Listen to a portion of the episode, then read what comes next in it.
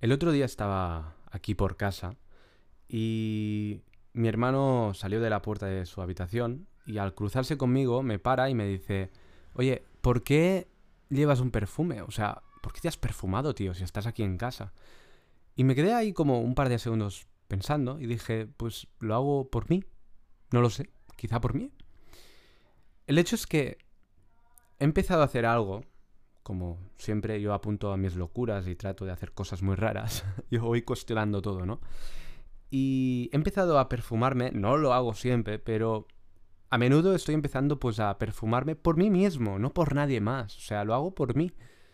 ¿Por qué? Pues porque quiero leer algo pues pues bien, quiero darme placer a mí mismo, o sea, quiero disfrutar de los cinco sentidos que, tengo, ¿no? Y frecuentemente el, olor, el olfacto, es de los sentidos que menos prestamos atención. De hecho, trabajando en la Granja Escola, eh, me acuerdo un día que iba con Saúl, un amigo mío, un, otro educador emocional en, la granja, y íbamos andando y de repente entramos en una sala que tenía pues un parque nuevo y al entrar eh, pues olía como a nuevo, ¿no? Pero era era un olor como... No sabía qué olía exactamente, pero empecé como como casi a bailar, o sea, empecé a, empecé a reír, a sonreír, pero exageradamente, y me pregunté, oye, ¿por, qué? ¿A dónde me lleva este sitio, no? ¿A dónde me lleva este olor? Y al simplemente prestar atención un poco más a ese olor, rápidamente me di cuenta que me llevaba al primer día de mi vida en el que pisé un escenario de teatro.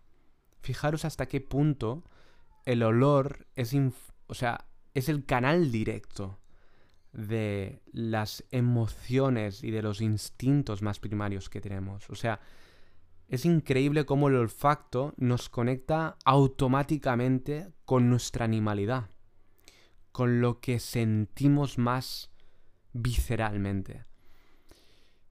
Así que Empecé hace poco tiempo, escuchando pues a un gran espejo, a Diego Dreyfus, que él empezaba, pues, él se perfumaba, pero no lo hacía por nadie, ni para impresionar a nadie, sino que lo hacía por sí mismo y para sí mismo, porque se amaba profundamente.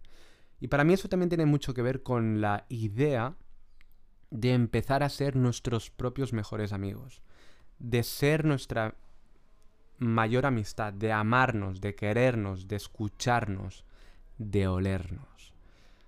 Así que estoy pues terminando una colonia que tenía pues de hace, a saber, yo creo que hace, bueno, ya tres o cuatro años y está prácticamente, si no caducada, huele poco. Pero es verdad que lo poco que huele, huele muy bien. Y lo poco que huele, lo poco que le quede de perfume a esa colonia, pues quiero disfrutarla. Y me la quiero dar a mí, por mí mismo. Y si luego hay una chica, pues quiere olerla y quiere disfrutarla conmigo, pues, oye, en mi caso, pues agradecido estaré.